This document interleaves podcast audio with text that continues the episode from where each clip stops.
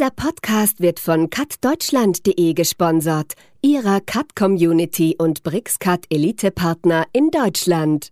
Es wurden mehr als 360 Kundenwünsche einfach in die Software integriert. Und das zeichnet uns sehr aus am Markt, also diese Kundenfokussierung. Und die Kunden schätzen halt einmal, dass wir uns für sie interessieren, aber auch, dass wir mit dem ganzen Ökosystem inklusive die ganze Cap Deutschland Partner uns auch um sie kümmern Hallo und herzlich willkommen zu einer neuen Episode von Cut Talk. Mein Name ist Jörg Lansch und in diesem Podcast rede ich mit Gästen über Computer-Aided Design. Das Spektrum ist sehr weit, reicht von Software über aktuelle Technologien bis hin zu zukünftigen Entwicklungen. Und heute aus einem gegebenen Anlass haben wir einen ganz besonderen Gast mit Patrick Bourguin.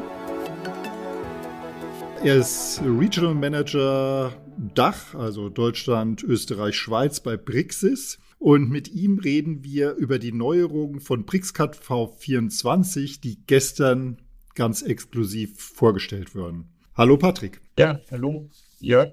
Vielleicht fangen wir an und reden erstmal so ein bisschen über BricsCut und Brixis, Hexagon im Allgemeinen, die Positionierung. Äh, ihr seid sehr stark im AEC-Markt, also in der, äh, in der Baubranche im weitesten Sinne.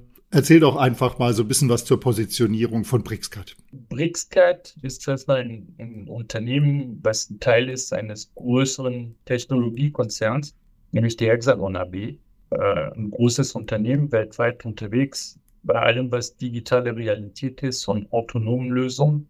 Ist groß, ist ein sicheres Unternehmen und das beschert natürlich unsere Kunden mit einer gewissen Investitionssicherheit. Also wenn sie Brixcat kaufen, kaufen es nicht eine Eintagsfliege, sondern ein Produkt, was oder ein Produkt von einer Firma, wo ein größerer Konzern dahinter steckt. Und wir haben auch entsprechende Power im Unternehmen halt durch diesen Konzern Produkte schon weiterzuentwickeln.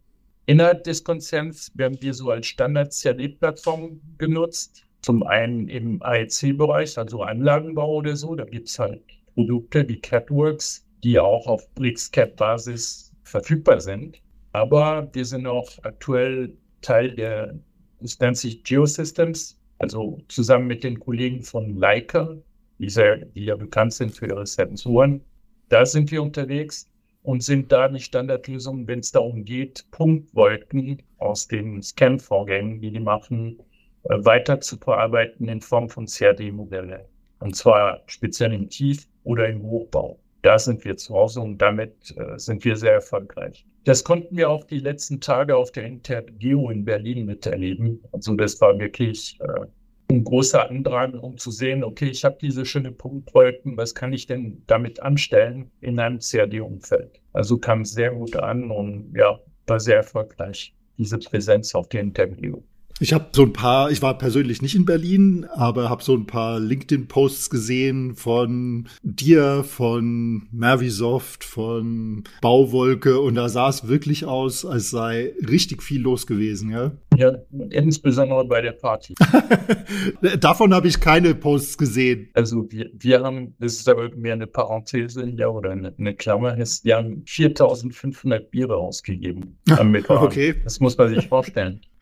Gut, ich hoffe, okay. es waren sehr viele Leute und es waren nicht alle sehr betrunken. Äh, ja, es waren sehr viele Leute. Gut. Aber ich glaube, die waren auch betrunken. Ich war nicht bis zum Ende da. Reden wir mal über unseren eigenen Anlass, da, äh, weswegen wir heute sprechen. Gestern wurde die V24 präsentiert. Wenn du es zusammenfassen müsstest für den Standardanwender, was ist wirklich neu? Was verbessert sich? Es ist ja immer, jedes Jahr im Herbst kommen die ganzen CAD-Hersteller mit einer neuen Version und alle gucken ganz gespannt.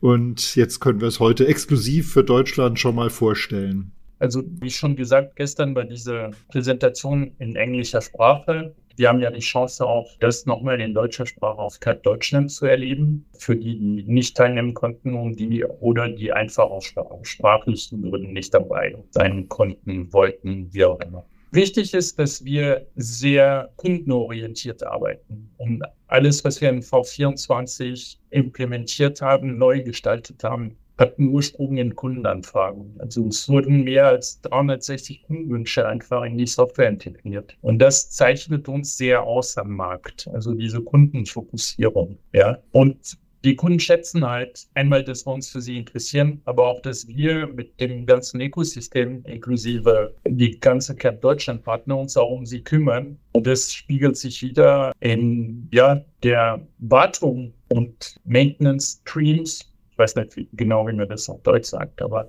in, in diese Kundenerneuerungsrate, die wir sehen, einfach spiegelt sich da wieder. Leute sind zufrieden und kaufen mehr von uns. Das ist das Wichtige dabei. Das ist immer so gut. Und äh, wir werden das weiterhin machen. Also wir sind kundenfokussiert und leben nicht irgendwo weit weg von der Realität. Großes Unterscheidungsmerkmal zu viele Konkurrenten. Gibt es ein paar technische Highlights? Wesentliche Schwerpunkte ist wir versuchen immer Produktivität zu verbessern. Für unsere Kunden heißt diese ganze Konstruktionsprozesse nochmal zu optimieren. Wir haben sehr viel getan im Bereich der Punktwolken auch noch, um da nochmal bessere Prozesse implementieren oder, oder den Kunden schneller zu seinem Ziel zu bringen. Äh, ob das in Nutzung von Geländedaten als Punktwolken und daraus ein Geländemodell erstellen oder ein Gelände zu bearbeiten. Da gibt es viele Neuigkeiten, die das Ganze noch viel effizienter machen. Oder aber auch im Bereich Hochbau. Heißt,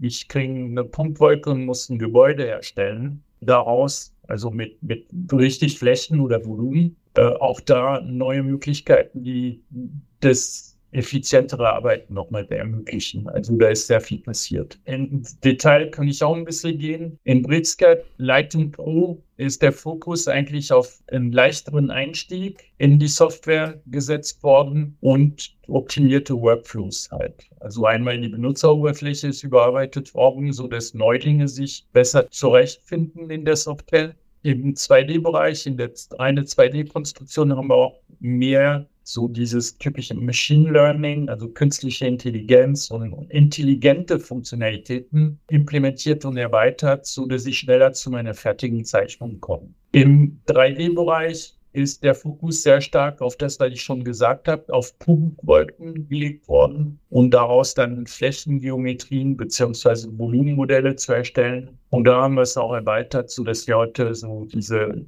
geografische Informationssystemdaten einlesen können und damit arbeiten und können dann einen größeren Kundenkreis auch im Bereich einmal Civil, wie man es nennt, also äh, Civil ist ja ein deutscher Begriff, oder GIS, geografische Informationssysteme bedienen können. Im Bereich Mechanical ist sehr viel dazugekommen, um einfach eine komplette technische Zeichnung effizienter erstellen zu können und die entsprechende technische Dokumentation der Konstruktion auch zu vereinfachen.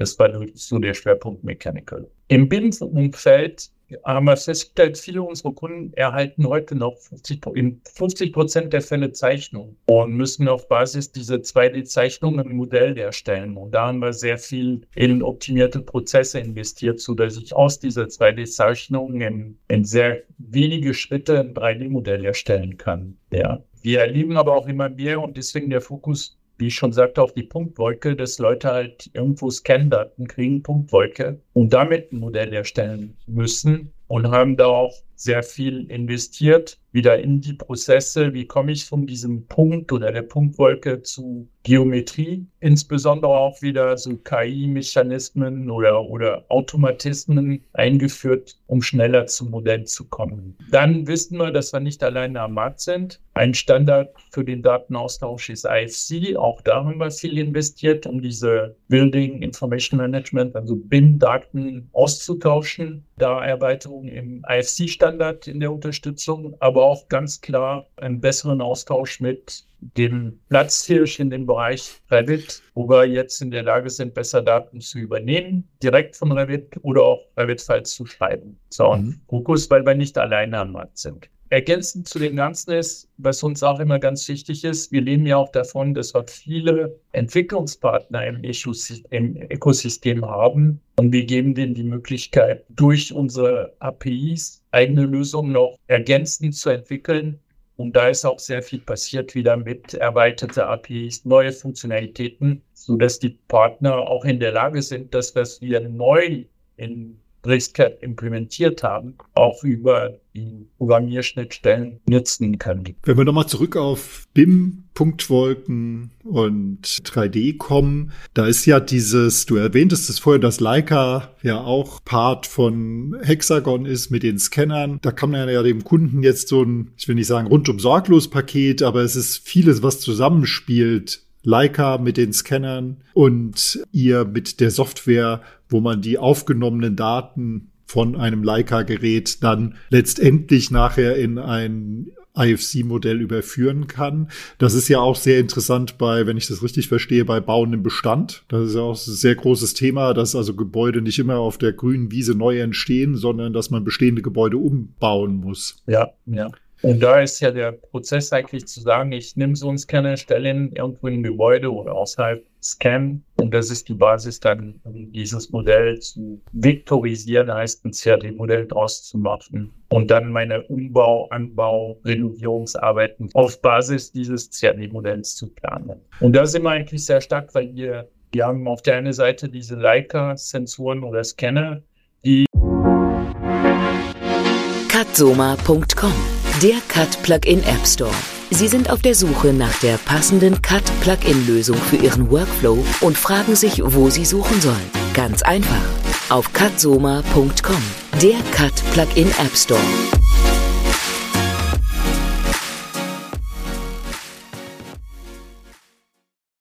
die nicht nur Punktwolken erzeugen, sondern auch Bilder erzeugen während dem Scan-Prozess, viele Bilder. Und das ist so ein strukturiertes Format und das können wir sehr gut in BricsCAD einlesen, so dass wir zum einen immer die Punktwolke haben, aber dann auch immer die Sicht oder die Sicht auf diese Punktwolke aus der Scannerposition was nochmal eine bessere Qualität ist in der Arbeit, weil ich da direkt darauf zurückgreifen kann und dann irgendwo einen Punkt auf eine Wand anwählen kann, um zu sagen, hey, da ist eine Wand. Das System kann dann von dort aus extrapolieren und die Grenzen der Wand, des Bodens, der Decke erkennen. Und da kann ich sehr schnell ein Modell wieder aufbauen. Ja, und das ist ziemlich einzigartig. Also für alle Zuhörer, die sowas noch nie gesehen haben, das ist im Podcast natürlich jetzt ganz schlecht rüberzubringen, weil das lebt ja von Bildern. Also allen Zuhörern, die sowas noch nie gesehen haben, die kann ich wirklich empfehlen. Schaut euch das mal an. Also wie man so Scan-Daten, Punktwolken, auch riesige Datenmengen dann äh, in ein Modell überträgt. Ich erinnere mich an eine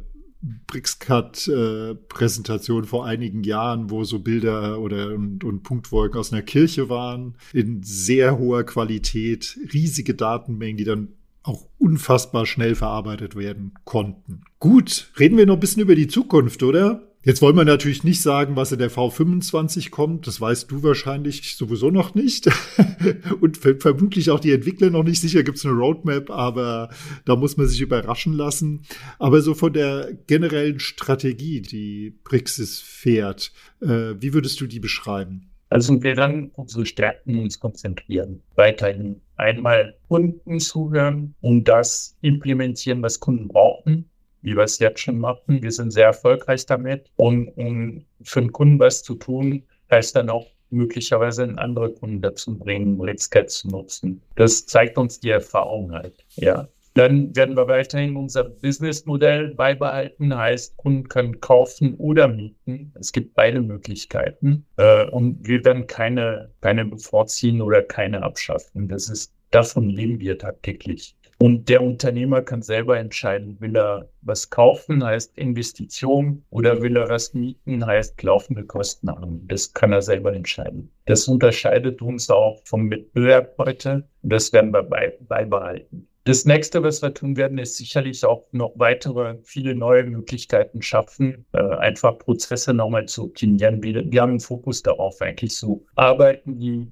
der Konstrukteur wiederholt oder wiederholen muss, einfach zu optimieren und zu automatisieren. Da glauben wir sehr stark dran. Das Letzte, und ich glaube, es ist das Wichtigste eigentlich, aus meiner Sicht ist, alles ist DWG-basierend. Ein Format für alle Produkte. Ob ich 2D mache, 3D, Mechanik oder BIM, alles basiert auf das gleiche de facto Standardformat DWG. Und ich habe immer einen Spruch, den ich mir nicht verkneifen kann, ist BricsCAD ist und bleibt die Zukunft von DWG aus meiner Sicht. Gut, dann würde ich sagen, dann können wir uns auf jeden Fall freuen, in jetzt einem Jahr da die V25 zu sehen, sicher wieder mit äh, vielen neuen Highlights. Es ist jetzt das Gespräch so ein bisschen sehr, ich will nicht sagen oberflächlich, aber so an der, ähm, also einzelne Funktionen kann man natürlich auch schlecht demonstrieren in dem Podcast. Wen das interessiert, äh, Patrick, du hattest schon gesagt, auf katdeutschland.de gibt es ein V24 Summit in deutscher Sprache. Der ist jetzt vorhin gerade schon live gegangen. Den kann man über die üblichen Plattformen abrufen. Patrick, ich danke dir herzlich fürs Gespräch und wir sprechen uns demnächst wieder. Ja, ich danke auch für das Interesse und für die Möglichkeit, hier zu sprechen und freue mich schon auf viel Feedback zu der neuen Version. Okay. Danke. Danke und tschüss. Tschüss. So, das war eine spannende Folge wieder, finde ich. Sie haben Fragen, Anregungen oder Kritik zu dieser Episode von Cut Talk oder ganz allgemein, dann melden Sie sich doch einfach gerne bei mir. Am einfachsten geht es per E-Mail an info@cuttalk.de. Und dann Klicken Sie, wenn Sie es nicht schon längst gemacht haben, schnell noch auf Abonnieren oder Folgen in Ihrem Podcast-Player und dann verpassen Sie keine zukünftige Episode. Für heute sage ich Tschüss und auf Wiederhören.